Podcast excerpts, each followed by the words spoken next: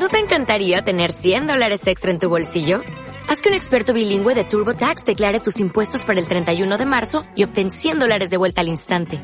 Porque no importa cuáles hayan sido tus logros del año pasado, TurboTax hace que cuenten.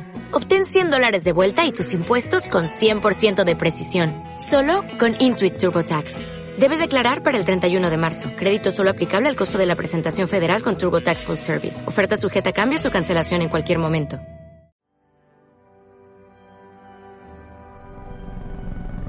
Ha llegado el momento. La ciudad está bajo asedio. Solo un equipo será capaz de defenderla una vez más. Ellos son Bat Señales.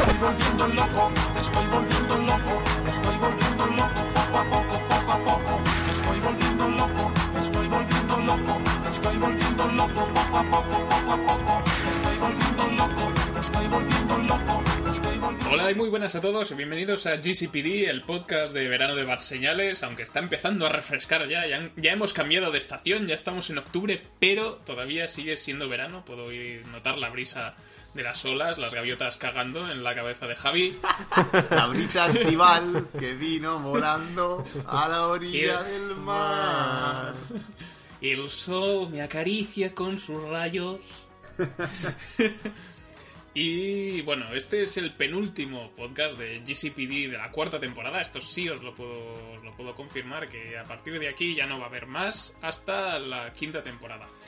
Y para concluir esto, en GCPD eh, hemos decidido volcar nuestra atención y nuestras energías en una nueva serie de Netflix que se estrenó muy recientemente, hace un par de semanitas ya, titulada Maniac, de la cual ya os adelantamos en el programa anterior. Y para eso me he reunido con mis dos locos favoritos. El primero de ellos es Raúl Bauzá, bienvenido.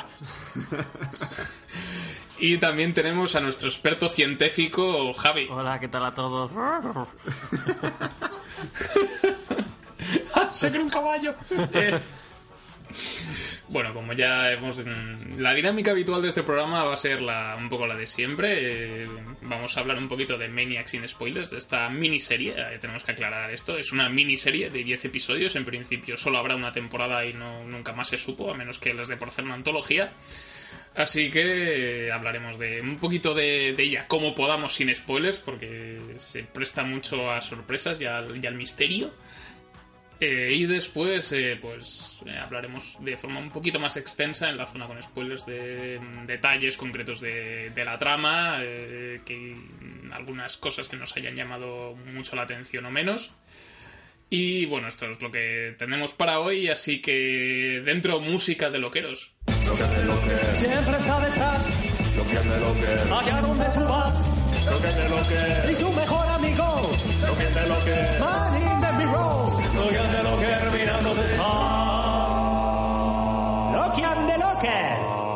Empezamos eh, este programa sobre Maniac, la serie de Netflix, que como ya he dicho, creada por entre Kari Yoji Fukunaga, nuestro querido amigo director de la primera temporada de True Detective, entre alguna cosilla más, como esa versión que nunca veremos de, de la peli de It, y, y alguna cosilla más.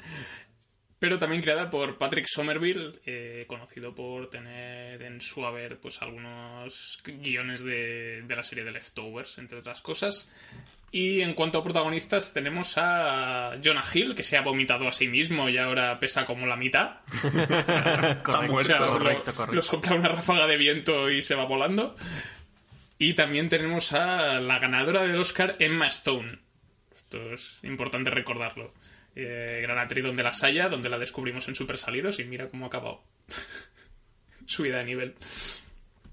Pero entre otros también de- podemos destacar a Justin Thegus entre, entre el reparto, interpretando al Dr. James Man Mantelray, eh, Sally Field, eh, que a quien no le suene es la segunda tía May y también la madre de Forrest Gump. Oh. La señora Forrest. Exacto. Pero no sé si alguno de vosotros se atreve a hacer un- una pequeña sinopsis sobre Maníaco. Sobre You Call, Call Me Crazy. Vale, es complicada ¿eh? la cosa. Sí, la verdad sí, es que sí, antes de empezar este podcast yo ya dije que quien hiciese la sinopsis de Maniac se mereció un premio.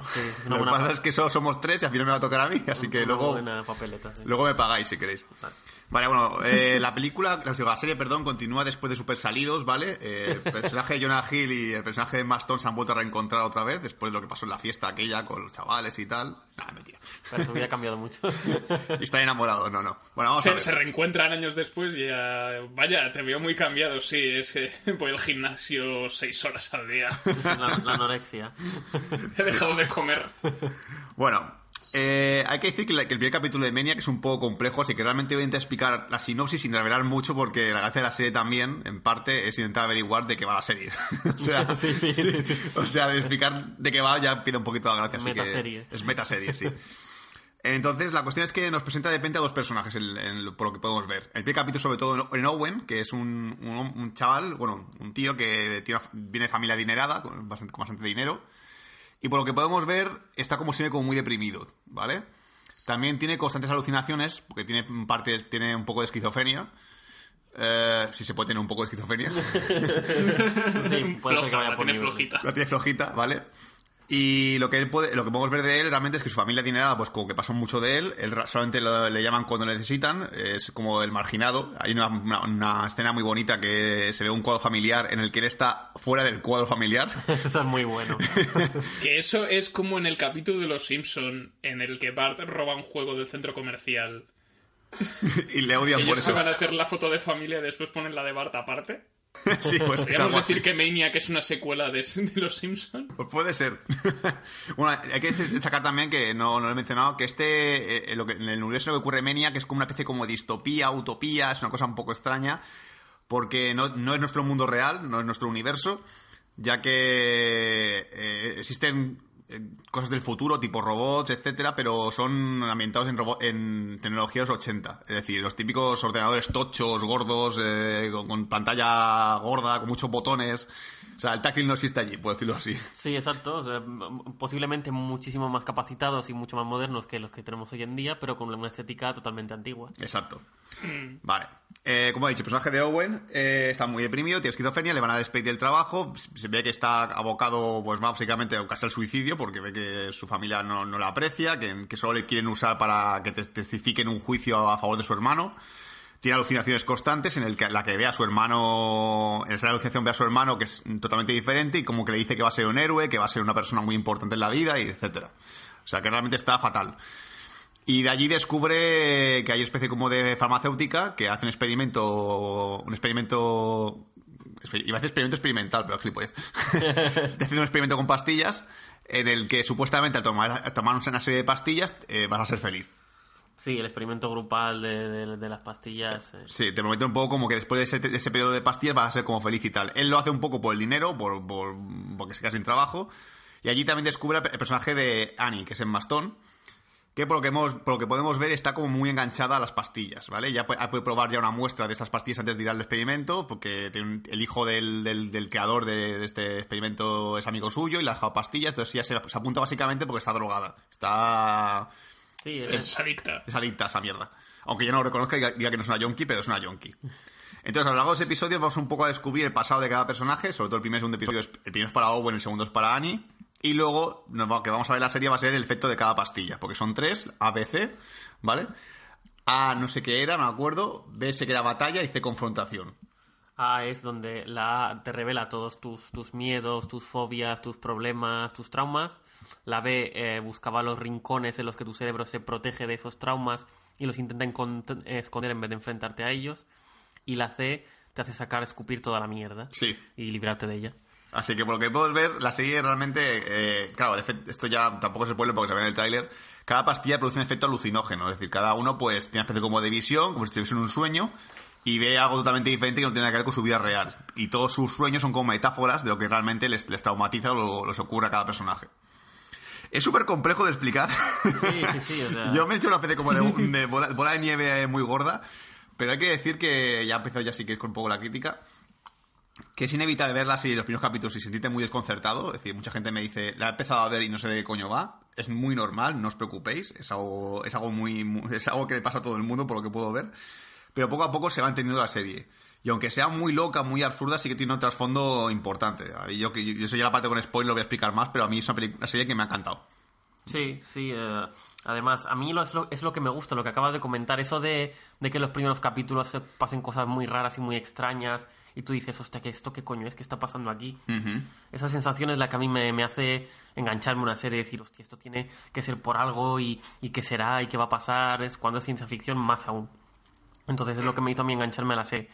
También me gustó la ambientación, porque una vez más, una farmacéutica con, con mucho poder es la que eh, intenta, con, gracias a ese experimento, pues la trama de la película.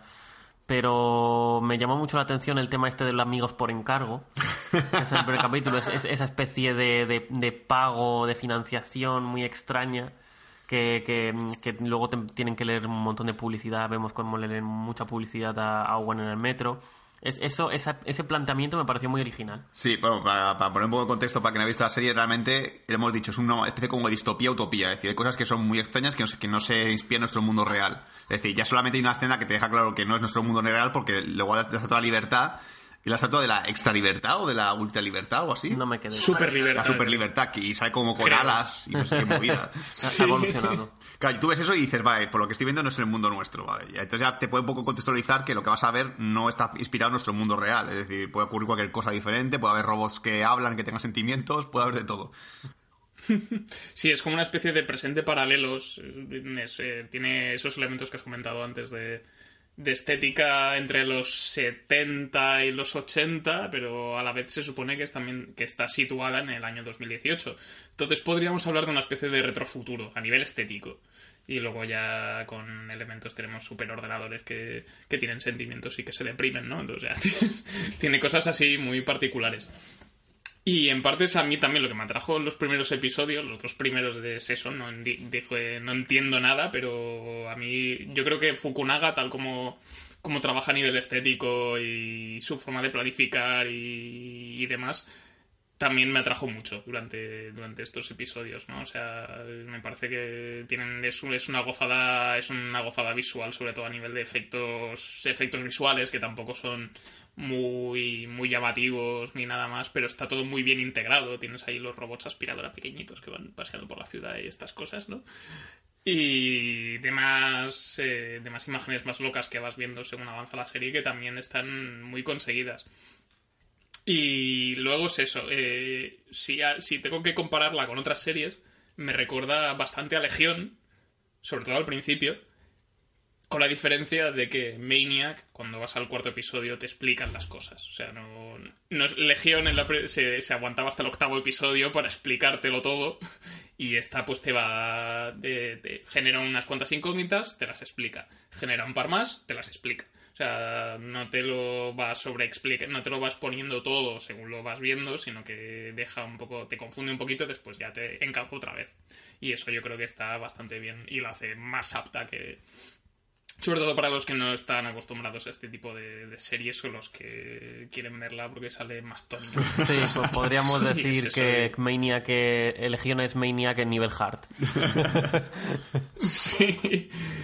Sí, realmente al principio te escondido un poquito Menia porque lo que estás viendo realmente eso no tiene ningún tipo de sentido, pero luego es verdad lo que ha dicho Manol. O sea, totalmente. Lo digo porque la gente, mucha gente que la va a abandonar seguramente al segundo episodio, en plan de, Buah, esto es una fumada como una casa.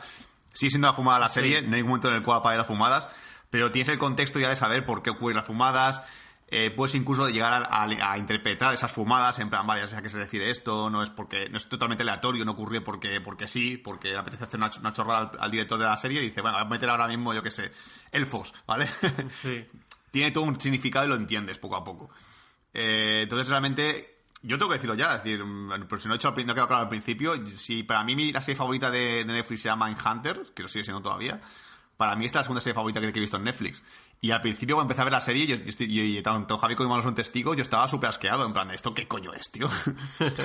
No, ocultabas el asco, y- y- pero se notaba. Se notaba que yo estaba viendo el primer episodio y el segundo y dije, tío, esto no me está gustando, es una fumada como una casa. O sea, porque sobre todo porque a mí me pasa que cuando pasa este tipo de fumadas, siempre tengo el típico miedo a que, guau, esto al final no se va a explicar, va a ser libre interpretación del espectador, me voy a cabrear porque va a ser el típico final que no voy a entender y sea lo típico buscar en internet qué significa el puto final.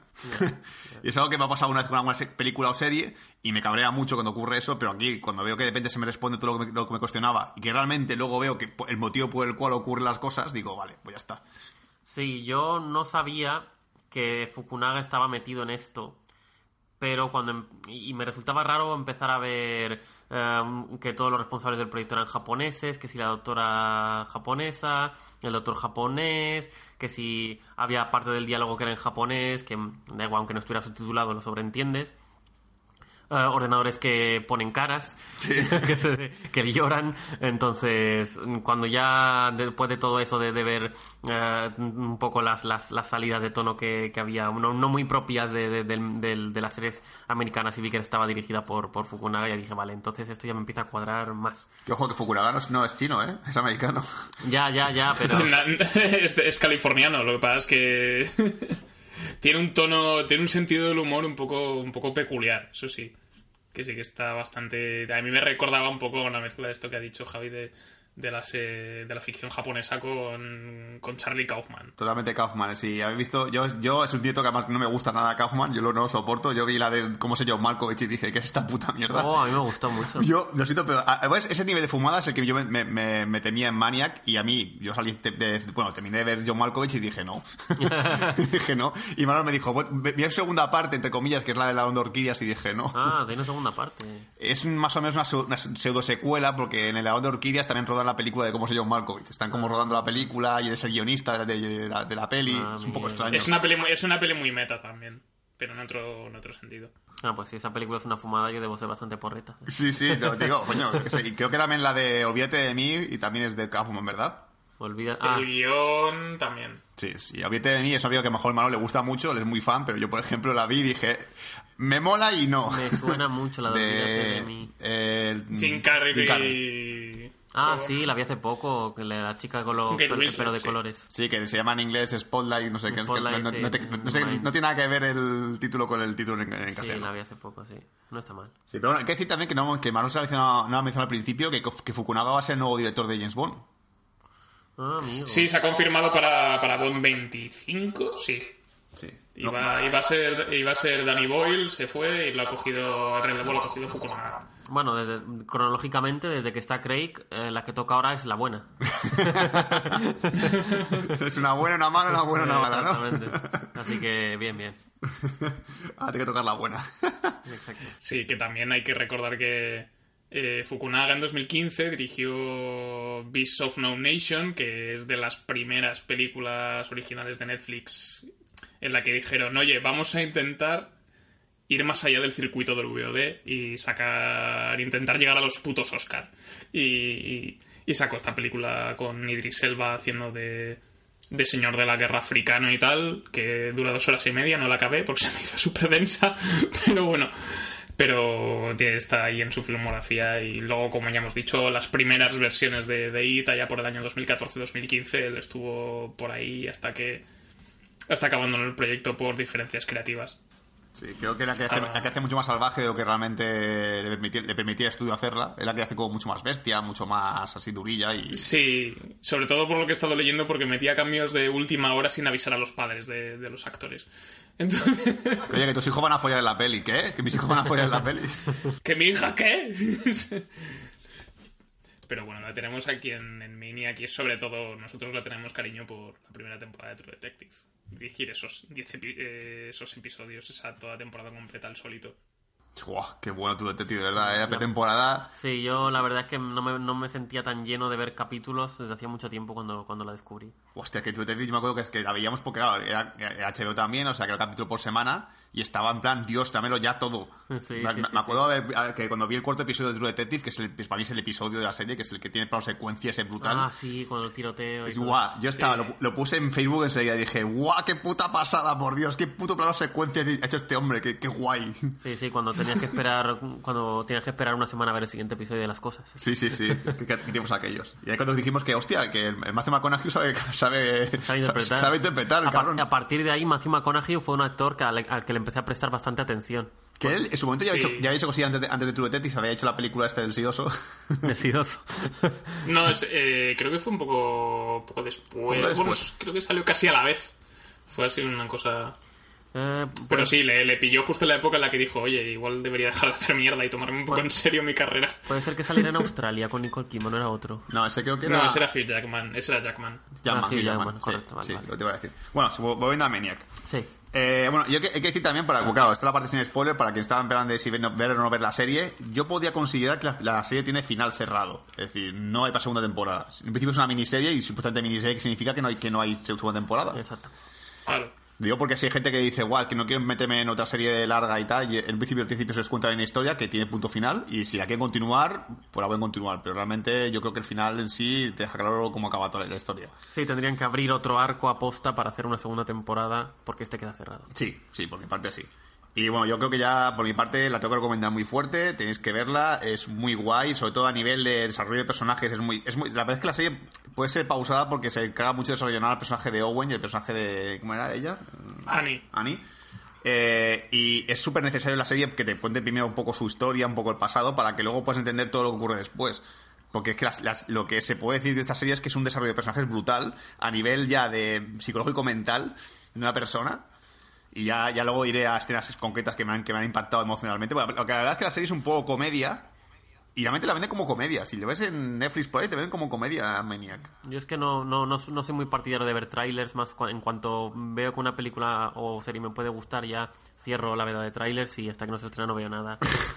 Pues yo creo que Maniac por ahí he leído que es que serie cómica. ¿Tú, Manuel, también has visto lo mismo? Yo no la calificaría de Eh, cómica. Yo no, no, es que no, no lo he visto. Ya te digo, solo vi el tráiler y, y poco más. Y tampoco los trailers de Netflix no te suelen de poner en plan una disparatada comedia protagonizada por el nominado al Oscar No. Jonah Hill. Bueno, en, en IMBD, eh, Ah, comedia. IMDb dicen comedia, drama, ciencia ficción. Que Va- bueno, va- que sí. para ir a tiro fijo, vamos. Sí, sí, que- Comedia, drama, western, musical. O sea, no quieren fallar. Dice, bueno, es un poco de todo. Seguro que no nos equivocamos. Sí. Más que, más que comedia dramática, sí que es- yo, para mí sí que es una dramedia. Es decir, que tiene mucho más drama y tiene toques cómicos la serie, pero creo que el drama es el eje central. Sí, y se rumorea que hay ciencia ficción también. Sí. Ciencia Sí, ficción también. alguna, alguna cosilla ahí por ahí. A ver, a mí lo que me enganchó de la serie eh, fue ver a, a Jonah Hill, a Jonah Hill delgado. No, no, no verle delgado, porque verle delgado me desconcertó bastante. Y muy feo, ¿eh? Hostia, el No. primer- el- la cara que tiene el primer plano, la, la, la, la, el capítulo con esas pezojeras, o sea, como que es más feo. Sí, por la escena la que era. Eh, verle ahí detrás de, de- de esa especie de, de máquina de, de- oculista o de oftalmólogo, pero en plan heavy, haciéndole preguntas a un doctor. Luego ver a Emma Stone, que para mí es una actriz que, no sé, tiene, tiene un ángel dentro que hace que me parezca guapa de todas las maneras. Aparte de su gran interpretación. Eh, ya solo que fuera de ciencia ficción, que saliera Jonah Hill delgado y ese cambio de registro de Jonah Hill también me daba mucha curiosidad porque, claro, acostumbrado a verle en Infiltrados, acostumbrado a verle en eh, Super Salidos. Digo, igual no sé si, si, si me podría casar bien o si me chirriaría. Pero, es, pero la dupla que forma con Emma Stone para mí es genial y la serie acompaña bien en todos los sentidos y yo la recomiendo muy, muy fuerte. Ya hace falta un cambio de Michael Cera y yo estaba súper feliz ya, ¿vale? Soplándole cocaína a Jonah Hill. bueno, por mi, por mi parte, podemos ir ya con la parte con spoilers si quieres. Sí. No, yo lo que quiero también es destacar antes de ir a la parte con spoilers, porque esto no eh, cuenta como spoilers. Es que no solamente Jonah Hill y Emma Stone hacen unos papelones de la hostia, sino que yo quiero destacar a Justin Theroux eh, aquí en un, en un registro bastante diferente a lo que pueden estar acostumbrados los que lo han visto en The Leftovers. Pero si os acordáis, sale también en Zulander haciendo del DJ con The Rastas. ¡Hostia puta! ¡No jodas! ¡Es él! Claro, y además es que también Justin Theroux es el guionista de Tropic Thunder. ¿Qué cojones? Entonces, es un tío que tiene un registro bastante amplio. Y aquí, o sea, cuando lo ves la primera vez en su carta de presentación en el segundo episodio, yo ahí yo ya me puse a, a sus pies. y es uno de los, gran, de los personajes estrella de, de la película. Y también tenemos a Sonoya Mitsuno, que a quien no le suene, porque no le sonaban, yo no la reconocía ni de coña hasta que me lo dijeron, que es la, eh, uno de los robots que sale en Ex Máquina, que es la que baila con Oscar Isaac. Y aquí, entre, la, entre el, el cambio de peinado, las gafas y tal, es, parece, otra, parece otra persona. Y también hace un papel, yo creo que estupendo. Sí, que el personaje de ella es el típico personaje de anime. O sea, yo estaba viendo con el, con el cigarrillo, el Sí. pelo así todo el rato, con la bata que le debe de, de, estallar más grandes, y dijo, hostia, esto es, esto es el personaje de Akira, joder. Sí, sí, sí, una, una, una de las japonesadas que nos guarda la serie. Sí. Y antes de pasar a la parte con spoilers, eh, tenemos un audio de nuestro compañero Juanga, que no ha podido asistir a este podcast, así que nos va a explicar un poquito qué le ha parecido la serie de Maniac sin spoilers. Haremos una pequeña pausa musical y continuaremos la parte con spoilers.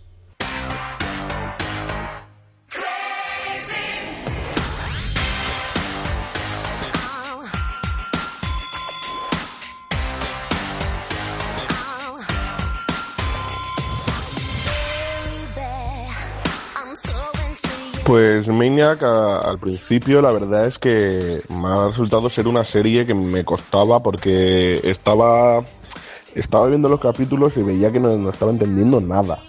Porque te van presentando cosas que te chocan bastante en la cabeza, tú dices, esto es verdad, esto no es verdad, ¿qué le pasa a Jonah Hill? Pero luego va avanzando la serie como que te va enganchando muchísimo más y a lo mejor a los que han visto la serie les ha pasado como a mí, que es- Maniac se acaba de convertir en una de las series preferidas que tengo ahora de Netflix. Luego te encuentras con, con actorazos del nivel de, de Jonah Hill y de Emma Stone. Entonces ya sabes que va a ser un producto bastante bueno. Y, y te encuentras con el capítulo 9, por ejemplo, que es mi preferido, con el papelón que hace Jonah Hill interpretando a Snorri. Eh, hace, hace un papel ahí diferente a, al resto de la serie que, que flipas con lo que llega a hacer. No sé, yo me considero muy fan de Snorri, ahora mismo muy fan de la serie y es una serie muy recomendable, sí, pero aviso, hay que tener paciencia para que te enganche porque los dos, tres primeros capítulos se hacen complicados de entender.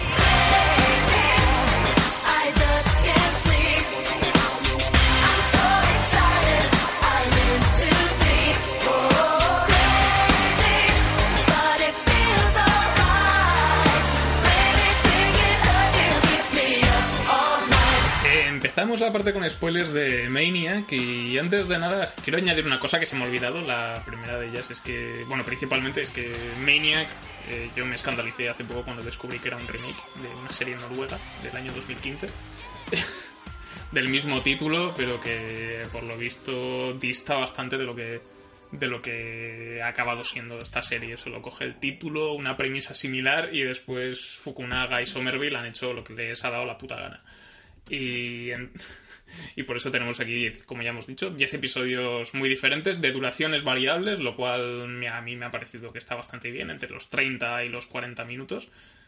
Bastante ajustado todo. El más corto creo que es el octavo, ¿no? Que duraba 30, 32. El 7 y el 8 son súper cortos, duran media hora solamente. Sí, sí, ¿verdad?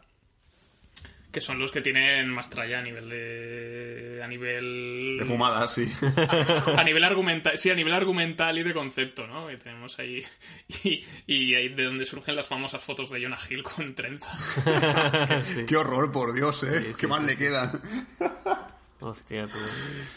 Pero bueno, eh, sumergiéndonos un poco en la parte con spoilers, Raúl, no sé si tienes algo con lo que quieras empezar así a nivel cronológico por orden y demás. Vale, sí, un poco, para que la gente entienda lo, lo que es la serie en sí. Básicamente, este experimento lo que, que buscaba era sustituir lo que es una, una persona, un psicólogo, ¿vale? Pero un psicólogo analista de tu mente.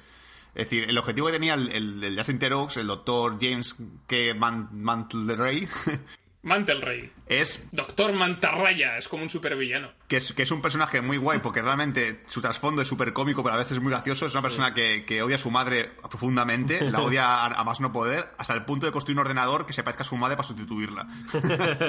o sea, fíjate lo que puede llegar a odiar a su madre para decir, pues te he sustituido por un ordenador que hace tu trabajo y lo hace mejor que tú. Pero es una contradicción porque hace un ordenador parecido a su madre que es lo que, que es la que es a la que odia. O sea, ¿por qué, por qué hace un ordenador parecido a su madre si la odia? Porque realmente lo que quiere es sustituirla. Es decir, le quiere demostrar que a través de sus métodos científicos él es mejor que ella. Entonces lo que quiere hacer es inventar un ordenador que lo que hace ella, que es lo porque no Ah. comenta el personaje de la madre de- de- del, del doctor James, que básicamente es, que es Sally Field, que la típica persona tipo Paulo Coelho, de dame un abrazo y sentías el mundo. De dar, en beso- de dar besos en la boca a sus hijos, que eso es muy siniestro. Oh, Dios, que sí, sí, uf, qué desagradable, por Dios, no. uf. Y realmente es lo que intenta, lo que intenta- que- que hay, hay gente que me ha dicho que, que no le ha gustado la serie, pero que le ha cantado mucho el personaje de Justin Theroux. Me lo dijo una compañera, una amiga nuestra, que dijo, es que me, me gusta más la trama de los científicos que la de los pro- protagonistas. Y puede ser porque es, es muy guay. Porque además el tío lleva su trauma a una masturbación crónica. Nunca mejor dicho. o sea, sí, eso es algo que parece fantástico y brutal. Sí. Entonces la serie, básicamente este hombre pues se dedica a hacer este experimento, ¿vale? En, un momento dado le, echan del experimento por, por- por diferencias creativas, porque también es una persona que tiene muchos problemas con conflictos internos. Por la muerte de, su compañero, él vuelve al experimento. Eh, y básicamente experimentos, eso, son tres pastillas que en un a nivel psicológico te, enfrentan a tus traumas y consiguen que más o menos te puedas superarlos.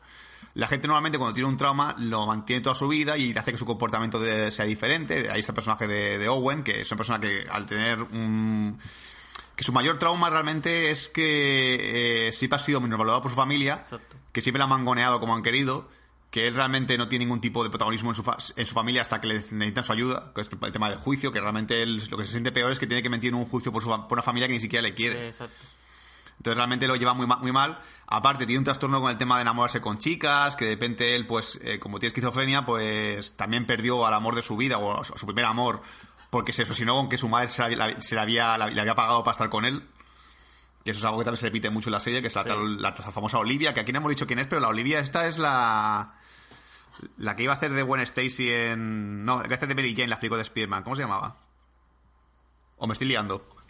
Mm, se llama... Te estás liando, sí. Ah, sí, no, mentiras. Es, es, es Jemaine Kirk, que pensaba que era la, la tía esta que salió, que iba, que iba a hacer la de Spiderman, que al final, que la protagonista de. Ay, Divergente y esas mierdas. Ah, vale. No sé cómo se llama la actriz, no me acuerdo. Sí, es que es la que se parece a... Ahora no me sale el nombre, pero sí, la de Divergente, que rodó escenas de Mary- como Mary Jane en Amazing Spider-Man 2 Y, y la echaron a la calle. y, eh, y se cortó todo.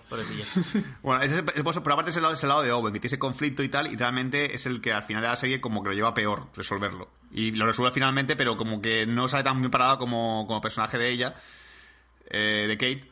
Kate, ¿no? Sí. Anne, no Kate. Joder, me lío siempre con el nombre, joder. Annie. Annie, Annie. Que su mayor trauma es que eh, mató a su hermana. bueno, eso, eso es- no está muy claro. no la mató, pero tuvo una- eh, hay un momento en el cual ella dice que no, que es culpa del conductor, que iba dormido, pero realmente tú lo ves y dices es que es culpa tuya, porque no, no está viendo la carretera tampoco. tampoco. Él iba al, al contrario, pero realmente es la culpable es ella. Es culpa de los dos. Exacto. Sí. Y ella como que ese trauma lo tiene tan metido dentro que decir que la pastilla número A, que es la que te hace revivir los traumas, se vuelve adicta a ello porque es como que no quiere salir de ese bucle. Porque la única manera de estar con su hermana es revivir ese trauma. Exacto. Esos últimos momentos. De ahí que las posteriores pastillas, que como ha dicho Javier la ha dicho de puta madre, la pastilla número B la que te hace es, es- luchar contra, tu- contra tu, tu sub- subconsciente, es decir, es enfrentarte a tus conflictos, pero crearte a través de una historia. Sí, sí, sí. Encontrar los escondites y eliminarlos. Sí. Sí, bueno, creo que va a ser mejor pa- pastilla por pastilla porque así no, no, no estoy todo el tiempo hablando yo. a ver, la, pas- la pastilla número A, la de los traumas. Sí. ¿Vale? Lo que vemos del pers- el personaje Jonah Hill es que su trauma es que en en un momento dado se intentó suicidar. ¿Vale? Que fue el momento en el cual su hermano se prometía con, con, la, chi- con la chica esta, ¿no? ¿Puede ser? Sí, me parece que sí. ¿Manol? Sí. Sí, ¿vale? Porque él también está un poco como enamorado de, de su cuñada. Hay un- una especie de relación rara entre ellos dos también. Su, su cuñada realmente no quiere a su... Desde que hubo el tema del juicio, que hasta el final no sabemos que, de qué era el juicio. que cuando después te, te hace un poco de risa y te da asco al mismo tiempo. Eh, él ella, ella tampoco se, se cree que su, que su marido sea, sea de fiar, eh, por eso se, se acerca mucho a Owen. Owen la tiene como también como un poco idealizada a ella. Sí, pero el tema de que sea una familia un poco cerrada y que mm, sobre todos los asuntos estén tratados como muy acogidos con pinzas, un poco así al estilo mafia, que alguna vez form- formas parte de nosotros, estás protegido, pero como te salgas, ten cuidado y tal. Yo creo que todo eso es- hace un poco de presión sobre ella para que diga, bueno, mm, ya que estoy aquí me quedo. sí. Sí, sí. Y Owen también es un poco así, es que es un cobarde. Y lo más hay un momento en el que dice la serie, es que es, es que es un cobarde, no te enfrentas a tu familia. Sí. Sí. Y, y lo hemos dicho, el personaje de Annie pues, recibe- eh, recupera el trauma de su hermana con el accidente y tal, y eso, es ella es adicta a ese momento porque es un momento en el cual puede estar con, con ella. Y aparte es una, es una chica que realmente es una, eh, que es una junkie total, porque llega a un punto incluso que llega a amenazar a alguien para conseguir las pastillas, y es algo que realmente va en contra de su, de su criterio, de su, de su eh, barra moral, por decirlo así, pero no, es, está tan forzada a querer más de eso que llega a ese extremo. Sí, la adicción, adicción extrema, sí, sí. Sí. Va a ser la pastilla número B. batalla. La, la A no sé cuál- si os acordáis del nombre de la, de número A lo decís, pero yo sé que la B la batalla y la hace confrontación, pero la A no me acuerdo. Aglamenauer. Agramenauer. Gramenauer. Y aquí, viene lo- aquí la pastilla número B la- es la que realmente es muy guay porque eh, tenemos una historia conjunta entre Owen y, Annie. Dos historias, perdón. La primera parece que es un poco más relacionada con, lo, con los traumas de ella porque eh, el problema que tiene es que ella mm, siempre discutía con su hermana porque como su, familia se rompió porque su madre se abandonó, para ella la idea de familia es algo horrible. Para Annie. Mientras que su hermana no lo ve tan mal. Ella, para ella su sueño sí que es tener familia, tener hijos. ¿Vale? Entonces ahí vemos que de repente eh, Ann- Annie se convierte en lo que ella odia. Es una mujer casada, con el típico marido gordo, así un poco típico americano, con la camiseta siempre de deporte, que sé que se que interpreta Owen. Y Owen, aquí yo lo que interpreté yo, así aquí, aquí podemos debatir si queréis, es que eh, tiene una relación en la cual él es muy cobarde con ella, quiere recuperar el amor de ella, entonces intenta luchar, intenta luchar, pues eso, pues un poco llevándose a, llevándola a su lado. Es decir, eh, si ella quiere hacer, robar una mofeta de. No, mofeta, no, perdón, un, un lemur Un lemur. y tal, él como que se ve forzado a hacerlo porque la quiere tanto que. Pero claramente aquí no llego a interpretar por qué hace esto. Sí, el personaje. libros de autoayuda, etcétera. Sí. Tú, malo que, que veas de esto. Eh, a ver. ¿Por qué accede a. O sea, ¿por qué, o sea, ¿por qué accede a las locuras de, de, de Annie, no? Estamos preguntando. Bueno, yo creo que es porque. Porque tiene miedo a. Pues tiene miedo a perderla y se ve un poco a sí mismo. Entonces. Dice, yo todo lo que tú me digas yo lo hago. Porque no quiero que te enfades, ni que haya conflictos, ni. Sí, sí, mucho un poco. Porque se, se, se encauza un poco con lo que has comentado antes de, de que Owen es un cobarde, ¿no? Entonces, si es un cobarde, no va a, evi- va a evitar discrepar con ella y decirle, pero un lemur, que estás tonta. Qué locura de historia. Que luego encima resulta que, que la hija de la. O que o no sé, interpreté yo, que la hija de la mujer que tenía el lemur es la madre de que atropelló a su hermana. Hostia. Sí, así hay un conflicto ahí de la hostia que realmente ella luego es como en plan, encima después de haber cogido el lemur, ella pasa de él, como mi madre ha hecho para joderme, porque lo sepas. Y es un poco así. Y claro, yo creo que realmente la pastilla número B lo que hace es, es ver tu lado contrario, porque luego la, la otra historia, que es la de, yo creo que es la de Owen, aunque se compartan las dos, Ah, la caja fuerte. eh, es la que él es como muy valiente, es muy atrevido, es todo lo contrario de lo que realmente es. Es una persona que se cuela en una casa para conseguir una, una- una hoja del Quijote que supuestamente te va a hacer olvidar tus problemas, no sé qué movida. Que unos- hay ese personaje Sally Field, que Sally Field interpreta a la madre de, de, de Justin Theroux, pero también interpreta al robot Greta. ¿Greta era? Ah, sí, GRT, sí. Sí. O Gerta me parece que era. Que es la que hace que las asociaciones sean de una manera, de una manera eh, diferente. Es decir, la que consigue que. que es, que bueno, es la que pues, provoca el experimento, por decirlo así. Sí, ese es, es el contrapunto. Sí. Entonces, realmente, creo que ahí eh, él eh, se deja engañar por ella. Ella es una, una mala persona. Hay un momento en el cual le, le dicen que, que creo que ha visto la, la partida número que, la, que la, para mí es un escenón brutal. Que, ay, no, ya creo que voy a ir por escena por escena porque si no, normalmente me voy a liar. Es, que es muy difícil. Este, este podcast es muy Sí, complicado. sí, muy, muy difícil ir por orden. Ay, Dios. Bueno, la escena en la cual, eh, después de la pastilla número B, o después de la pastilla número A, que te hacen el análisis psicológico, ¿os acordáis? Después de la A. después de la... que para mí es una escena Sí, brutal. increíble tensión por ver los números. Cuando no se ven los números estás pensando, Dios, pero que no te has sacado, que no te estás sacando, por favor. Sí. O Yo el problema es que no había, no había entendido bien el, en qué consistía el ejercicio, entonces veía que ese- eso subía muy poco y no sabía si era algo bueno o malo. yo, yo interpreté que si decías la verdad, subía. Sí, si eran sinceros con ellos mismos en las respuestas, eso el ordenador lo detectaba y les daba más puntuación. Exacto. Y si llevas una puntuación mínima, pues podías seguir continuar el experimento. Y a mí esa escena, que A sobre todo... partir del 9 con... creo que era el 9 con 2, que tenían que sacar como mínimo. Que ahí, ahí, pues, que sobre todo en la escena que es con ella, yo estaba con el corazón hecho un- en un Sí, puño. sí, sí, o sea, sí, cuando él- él- la desnuda emocionalmente, le dice lo que realmente, le- le- el problema que le pasa a ella, que le hace la típica hojita después con el psicoanálisis, es brutal, brutal. Está ahí con la lágrima en el ojo, en plan de, por Dios, para ya que me, que me que voy a reventar. Escenón, sí. sí. Sí, sí, sí.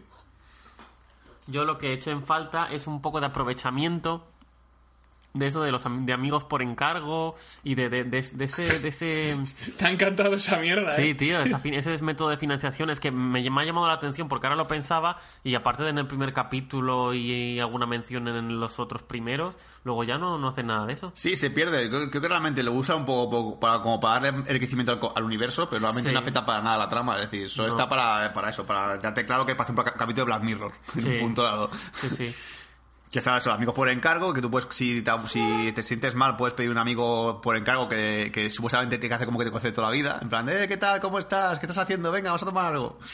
Sí sí, sí. Que es muy triste, pero bueno. y luego el sistema ese de que De tú- los publiamigos. los eso, amigos, que están colegas por encargo y amigos. Eso de que te empiezan a leer publicidad y tú puedes elegir algo para financiarte y tal. Sí, que es como si necesitas, ejemplo, dinero para un tren, pues este publi amigo te suelta la turra Exacto. y te paga el billete. Y, supo- y lo que hemos interpretado Javi y yo es que mínimo tienes que aceptar una cosa de lo que te propongan. Sí.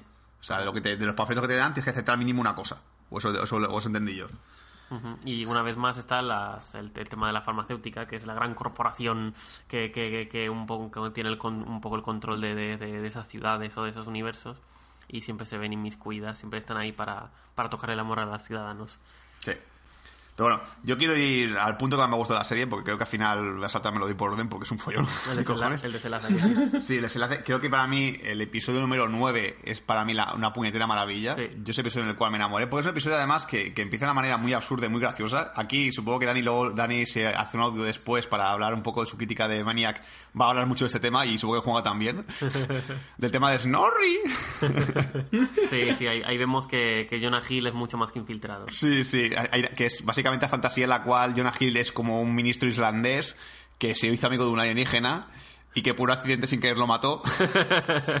y eso ha provocado una guerra con los alienígenas porque ha matado al- al único representante que tenían de ellos y es, es una, una cosa súper rara y súper brutal. Pero para mí es maravilloso porque esa escena conecta con la que, para mí, la escena dramática por excelencia, que es el momento en el cual el ordenador, que ya hemos dicho es realmente la madre de Justin Terox, está deprimido, está triste porque ha perdido a su a la persona que quería mucho, como era el, el científico este japonés. Y el, ordenador no consigue comprender a nivel emocional cómo el ser humano puede vivir con un trauma de esa manera. Es decir, no consigue entender cómo, cómo el ser humano puede vivir su día a día teniendo una pérdida en, su- en- y, en un momento. y superarla. Y superarla. Es decir, porque el ordenador lo que no entiende es que no se pueda superar. Y es lo que le dice realmente el personaje de ella, que es que realmente nunca se supera, siempre vive contigo. Sí, ha sido. Yo, yo interpreto que el- ese ordenador ha sido dotado de sentimientos, pero no es capaz de entender los sentimientos. Es capaz simplemente de eh, llevarlos a cabo y expresarlos, pero no puede comprender porque los sentimientos no, no, no, no son datos. Chato. Eso son, son, es algo intangible. Entonces no, no, no es, no es capaz de interpretarlo, solo de llevarlos a cabo no puede eh, comprender. Si es que realmente ella se, se siente, se siente triste y deprimida y lo que quiere es curarse de esa depresión, no entiende, no entiende que no haya un método fácil para curarse, que no haya como una como un golpe de algo, un chute, lo que sea, algo que te digas, ya está, ya estoy, ya estoy, ya me he recuperado. Exacto, el método, él, eh, según el metodológico científico de, que, que- que tendrá el ordenador, es eh, quédate, quédate aquí y, y aquí estás. O sea, no, no salgas, no salgas a la realidad, porque en la realidad estás jodido y aquí no estás jodido, entonces mm, quédate aquí. La lógica me dice eso, Sí. que sí. te proponga ese trato. Sí, es el momento en el cual empieza como a raptar gente que... Ahí hay algo que literalmente no se llega a explicar nunca en la serie, que, que hay- usa un tipo una, como el nombre de una persona, no, no quieres tener un McMurphy o algo así otra vez, McMurphy puede ser, me suena- McMurphy, sí, señor. Sí, que por lo que a entender, porque tú puedes entender por el contexto de la serie es que realmente hubo un experimento en el cual la persona se quedó atrapada dentro del ordenador, dentro de su, de su, de su mundo de Sí, imaginación. algún tipo de error fatal. Sí, sí, creo que más o menos se puede interpretar por esa, por esa escena. Pero bueno, ya digo, ese momento en el cual ella se despide de su hermana finalmente, porque es la forma en la que consigue superar el trauma, que es que cuando ella le dice realmente por, pues, por qué se siente mal, por qué no, por qué se siente que es culpa suya, que realmente es eso, que es brutal esa escena en la que Joy Maston está para darle un puñetero Oscar ya. Sí. O sea, toma, toma el Oscar ya, quédatelo, hija mía. Eh, Es, es genial, es genial. Yo creo que ese, ese capítulo para mí es el que me enamora y que, que yo le digo a la gente es que te vas a reír y vas a acabar llorando. vas a empezar descojonándote porque lo de la origen es, bu- es buenísimo. Ah, sí, están todos bailando ahí, que ya hay un GIF en WhatsApp y todo. Sí, sí, sí, sí. Y después vas a acabar fatal, pero es genial. Y ahí yo creo que realmente lo, lo que tiene la, la serie de mérito es, es conseguir hacer una locura de historia que está súper... Que, que nunca vas a haber ha visto nada igual, que eso se puede decir. Yo nunca he visto nada igual que esto. No. Emanuel ha mencionado la serie de Legión.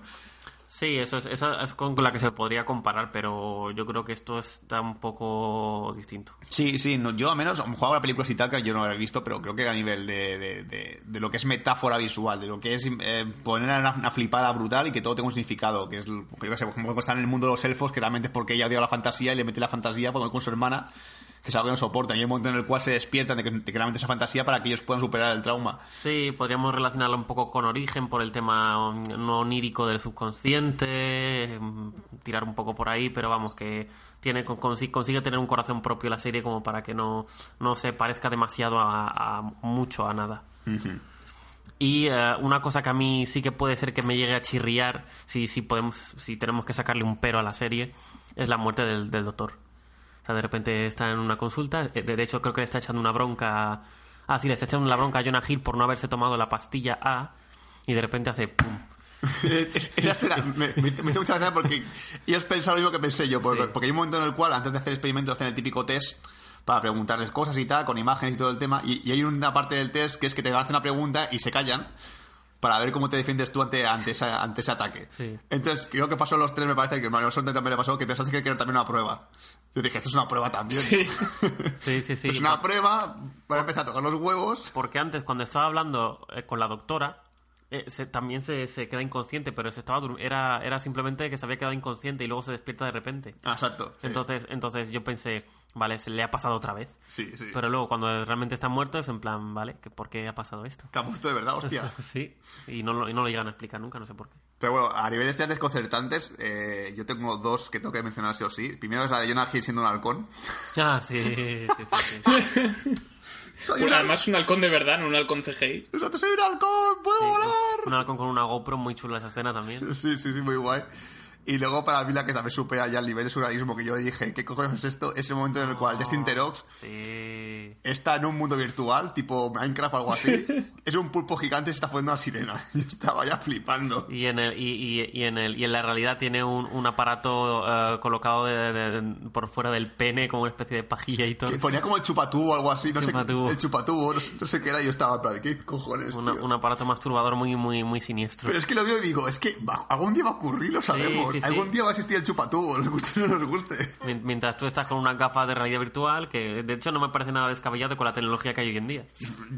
Está, está, eso está a dos días del mercado. Sí. A do- Eso a- en Japón, eso en Japón seguro que ya existe. Seguramente. Y si no, a raíz de Mania, que alguien habrá pillado, la, se habrá quedado con la copla. Sí, he dicho, ah, pues sí que puede hacer mejor ahí jugar a Minecraft. Me, me Ah, en el pene, claro. Es así. Yo una de escena que quiero destacar, que ya lo he comentado al principio, que es la presentación de Justin Theroux, antes de, todo esto de, la sirena en CGI y el pelo, y el pelo CGI de, de, Theroux, que también es fantástico. Es el vídeo de presentación de, la empresa farmacéutica que te explica un poco el funcionamiento de la pastilla B y C. Y, y al acabar está el Cerus que dice no sé qué, somos no sé quién y, y este es el experimento de tal. Coge el boli, se lo va a guardar en el bolsillo de, de la chaqueta de, de- de- de doctor que lleva. se le cae el boli porque falla, porque no está mirando y, y disimula. Hay que ser un actor muy bueno para que esto quede más o menos creíble, porque piensas, hostia, qué patán. Sí. Fabuloso. Igual que las, las pantallitas que hay en la sala eh, la sala con la mesa redonda, tipo la cena de Alien, la cena de la cena de Alien, que siempre están Sí. poniendo, venga, es la hora de reunión, hora de hablar. Y luego, y luego pone, eh, boom, hora de explotar el cerebro, hora del secuestro, hora, hora de muerte. Y como la y, y una historia que también me hizo mucha gracia cuando ya vemos por dónde van ahí los tiros con que el ordenador se está volviendo loco y tal, ¿no? Que con el cortocircuito que, que ocurre y las mentes que se vinculan y el ordenador central habla con tiene una primera escena con Owen en la que hablan y tal y ella dice "Vo- porque voy a matar a voy a matar a tus amigos ¿qué? ¿qué has dicho? no curar quería curar Voy a curar, me voy a curar. Eso fue muy bueno. A ver, una suspensión de, incre- suspensión de incredulidad que tuve que hacer yo fue el tema de la lágrima. Hostia, la la, lágrima la- del ordenador, la lágrima sí. de estaño fue en plan, vale, eh, ¿qué está pasando aquí en este momento? Sí, sí, creo que para mí la parte la que creo que es la que mayor fumada, la que tienes que coger y decir, vale, venga, va, lo compro. Esto, esto me lo voy a creer porque me está gustando mucho hasta ahora. Venga, a ver qué pasa. Que lo que yo tampoco entendía así, que a lo mejor podemos hablar, es el tema de que parece que tú puedes ir a tiendas a comprar formas de extorsionar, a, gente. Sí. Porque Sí, cuando sí, ella quiere coger a la tía que está, a la enfermera está de, de- de- de la enfermera que tiene el experimento para meterse ya dentro de él, como que tú puedes comprar información sobre ella y decir, vale, ¿cómo que, que tiene? ¿Una hija? Vale, pues eh, ¿qué, qué trauma tiene? Venga, no sé qué. Y como que puedes comprar ese- esa información para luego extorsionar de alguna manera. ¿Quieres que la secuestremos? No, no, basta con sacar la información. Ya está. Yo, yo estaba flipando, ¿qué cojones pasa aquí? y luego también la cabina esa de aislamiento que tiene el padre de Annie Hostia. Ah, sí, sí, sí, que eso engaña mucho. que además tiene, también, también tiene un nombre muy peculiar que ahora no recuerdo, que me fijé en el último episodio porque se ve la cabina dos veces. Y tiene, tiene un, rollo, un nombre así muy concreto, en plan pasar de, de algo aislamiento, yo qué sé. Y es como una especie de, de- Supongo que será como una cama sellada, donde no tienen un, un contacto con el, con el- exterior, no, no te pueden ver ni tú les puedes ver y te hablan pues por un interfono. Sí, sí, a mí me, me engañó eso también. Pensaba, pensaba como tú que estaba confinado ahí dentro, o bien el cuerpo entero, o bien mm, se le había transferido de alguna manera la mente a, a un ordenador, tipo Transcendence con Johnny Depp, sí. o, o- o algo así, y, y luego cuando abres la ventana por detrás te quedas en plan, ¿what? Sí, que encima el padre es Han Zakaria, Han Zakaria, que en este tema sonaba un montón y yo, hostia, coño, el padre este lo conozco Sí. yo de algo. Hank, Hank Azaria, que este creo que doblaba a los Simpsons, puede ser, me parece. Sí, este lo, lo, lo tenemos visto varios Sí. Simpson. Sí, los Simpsons también. Se llama el nombre de Mo, Mos Isla, que unos cuantos más. Vale, sí, sí, sí. Vale, vale. Bueno, eh, que, aquí voy a decir yo ahora que se me va a olvidar. Ah, se me acaba de ir la cabeza, ¿ves? Estoy- me tomo la pastilla mal y ahora estoy como un poco flipando y no me acuerdo de coño era, tío, lo que, lo que quería decir. Ah, bueno, sí, sí, el personaje del hermano de, de, de- Owen. Este hombre cada vez me cae mejor, Sí. ¿eh? De verdad que este hombre Manoli lo, lo hemos empezado a ver de vez en cuando. Ya lo vimos en, en, en, Kim- en Incredible Kimmy Smith. Luego lo vimos también en Noche de Juegos, que era el personaje más payaso de la, de la película. Me cae muy bien este hombre, ¿eh? Y mira que tiene una, una cara muy genérica, pero me cae de puta madre. Sí, es que tiene. a ver, Es que es. es- tiene el, el prototipo de, de actor guapo, ¿no? Con ese pelo rubio y esos ojos y esa mirada penetrante de ojos azules y tal. Y pinta nazi, tiene pinta de nazi. Sí, tiene pinta de Ario. y, pero creo que tiene una vis cómica. Sobre todo, una vis cómica buenísima. Y, y aquí ya hemos visto que, que puede hacer un poco de ambas cosas, ¿no? Porque también cuando se pone violento en el último episodio, eh, también cuadra muchísimo. Y luego ya con la escena de, de- de amenazando a la... Es que tienes esa combinación, ¿no? Cuando descubrimos que, que lo han denunciado por acoso, por acoso laboral y además por hacer que una empleada suya se mee encima de él. Eh, algo que es entre desagradable y gracioso. Y durante y las grabaciones que, la- que podemos intuir lo que está pasando, porque no se le oye, que la está amenazando y después hace como, como, una, como un gesto de victoria cuando ha terminado y tal. Y entonces. ¡Me han meado! Y el tío tiene, tiene eso, tiene dos regi- tiene un, yo creo que tiene registros bastante amplios. Que aquí los cubre muy bien, lo hemos podido ver también, ya has dicho, en, en Kimmy Smith y también en un capítulo, en el capítulo de Black Mirror, que es la parodia aquella de Star Trek. También salía por ahí. Ah, hostia, no me acordaba. Sí, vale, sí, puede ser. Entonces es un, es un actor que, que poco a poco los vamos, lo vamos viendo en más cosas. Eh, estoy viendo por aquí que va a salir a la- en el remake eh, live action de Aladdin. Y yo creo que, que, mm, espero que consiga despegar del todo su carrera, porque me parece un actor bastante, bastante bueno. Y si Chris Evans se cansa de hacer el capi, yo creo que él podría hacerlo. Oh, sí. bueno, y no me importaría, ¿eh? Interesante. o de Aquaman. Que, que claramente también, también juega muy bien este hombre, el director, eh, Kai Fukunaga, en meterte 20 goles en la, en la película. O sea, pero en la serie, que, que es totalmente inesperado, porque en ningún momento te deja Sí. claro que es una serie como para más de 18 años, porque no sale nada sexual, nada muy fuerte. Pero de repente aquí le, clavan- le clavan un taladro en la cabeza o le parten en dos con una Sí, escopeta. sí. Y dice que es en plan de, ¿eh? ¿Qué acaba de pasar aquí? Sí, exacto. No, no, no usa, no usa la sangre gratuitamente, sino simplemente. Ah, sí. Ahora que hablas de sangre, me gusta hacer, me gustaría hacer mención especial a la escena de, lo- de la habitación de hotel cuando con de dos escopetazos parten a, a una persona por la mitad. Hostia. ¡Qué puto animal! Sí, fue muy, muy, muy grande. Que no se le ve medio Que cuerpo en la todo, bañera todo- ahí. todo esto, todos estos momentos gore y sacados de sacados de tono, sobre todo los vemos en, en el en los capítulos 7 y 8, ¿no? En Ensoñación de las tres, de Jonah Hill con trenzas, cuando hacen esta especie de, de mafia em, con un tono así un poco Quentin Tarantino y tal. Ahí es donde más gore tiene la serie. Sí, todo tiene su lugar y su momento. Pero que, que, que horror con las trenzas, de verdad, ¿eh? Que puto horror. Este hombre nunca se tiene pelo largo. Es que parece una niña pequeña. Y además la, la chica, no me acuerdo cómo se llama la actriz, eh, que la que se parece, a ya me sale el nombre, de Silent Woodley. Se parece, que sí. es- que la que se parece que la vemos que está enamorada de, de él porque es como el malote de la universidad y es como, pero ¿por qué si tiene dientes de oro y trenzas? Sí, es que es, es horrible, es súper feo además el cabrón. Que ahí realmente creo que, que, que- que lo que te hace entender así al final es que Owen no llega a superar su trauma porque él se caga más de salvar un poco el ordenador y a salvar a la gente. Pero bueno, luego al final, cuando ella va a verlo al psiquiátrico y le hace, le dice, mira, no te preocupes, que pase que pase, no te voy a abandonar. Porque él decía lo que pasaba, que, que o era todo mentira, que se había imaginado su esquizofrenia, Sí, o realmente lo que más le daba miedo es que, es que fuese real y luego ella lo abandonase. Yo creo que él sí que llega a superarlo en el momento, pero luego eh, su familia le, le vuelve a... Porque claro, tú puedes superar un trauma, pero si tu, tu, tu alrededor no está por la labor, sino que te, te lo ponen aún más difícil, puede recaer. Entonces, a raíz del juicio, yo creo que, re- digamos, entre comillas, recae. Además, su, su familia se encarga de que él se vaya, lo aíslan en el centro. Entonces, claro, mm, es como decir, no, no, eh, no estás curado, te metemos, te encerramos aquí. Claro, él, pues que no, puede, no, no se puede resistir a eso. Sí. Y realmente un poco triste porque realmente él- él eso, eh, es una escena también muy, muy romántica, bonita, porque ella quiere que se vaya con él, pero él está en plan, es que algún día me voy a volver loco, voy a pensar que a lo mejor es una, una actriz o algo y te voy a echar la bronca y te voy a gritar y, y vas a acabar hasta el juegos de mí, porque no estoy bien de la cabeza. Pero bueno, ya ve lo que y es, y es un poco también, yo también estoy pirada del coño, así que no pasa nada, no. He comprado un perro, por cierto, se llama Harpo. ah, bien, pues vámonos juntos a vivir al monte. A Lake City. Y luego tenemos también una pequeña escena post-créditos, muy breve, donde se cruzan los caminos de, de Owen y Annie con, con el doctor. Que se da ahí esa, esa escena de ese beso así un poco, un poco extraño, en plan película de Will Ferrell. Sí, yo creo que realmente eh, la serie admite un final que no debía continuar. Yo creo que está bien así.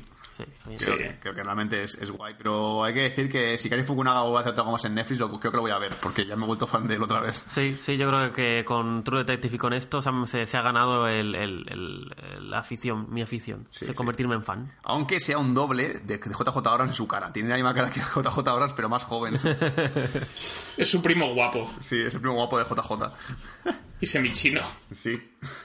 Muy bien, ahora sí, bien, llega el final de, este podcast, este especial sobre la serie Maniac de Netflix. Esperemos que os la hayáis pasado bien y que, y que os haya gustado. Si habéis llegado hasta aquí, quiere decir que no vais a ver la serie, seguramente, o la queréis ver con spoilers para no perderos.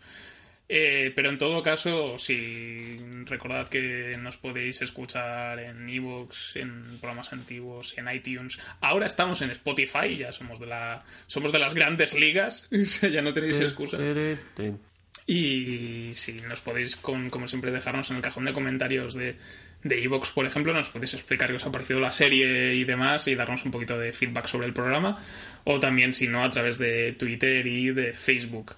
Para el día en el que podáis escuchar este programa, el, el- nuestro último sorteo que hemos preparado, este cómic sobre Venom, Protector Letal, habrá salido y seguramente eh, en, aquel momento ya sepáis el ganador o, lo sa- o, o- o podréis comprobar si, si habéis sido vosotros. Si es que habéis participado. Si no habéis participado, pues es tarde y os jodéis. ¡Toma! La vida, así que bueno. Como no metéis en Facebook, pues no lo veis el concurso y os perdéis, os perdéis O, ganar o en premios. Twitter. O Twitter, joder. Lo miráis allí y puede ganar un cómic ahí de- por la puta cara. Un cómic que no leí ni yo. Ni yo tampoco. no, yo sí lo leí. Es una mierda. Eh, Pero es gratis. Así que nada, esto ha sido todo en GCPD. Cerramos la cuarta temporada y nos vemos en el próximo programa donde volverá Bad Señales. Como ya sabéis, especial sobre Venom o el cantante de Kiss. Así que... O la veneno. La que viene. La también. Así que hasta la semana que viene.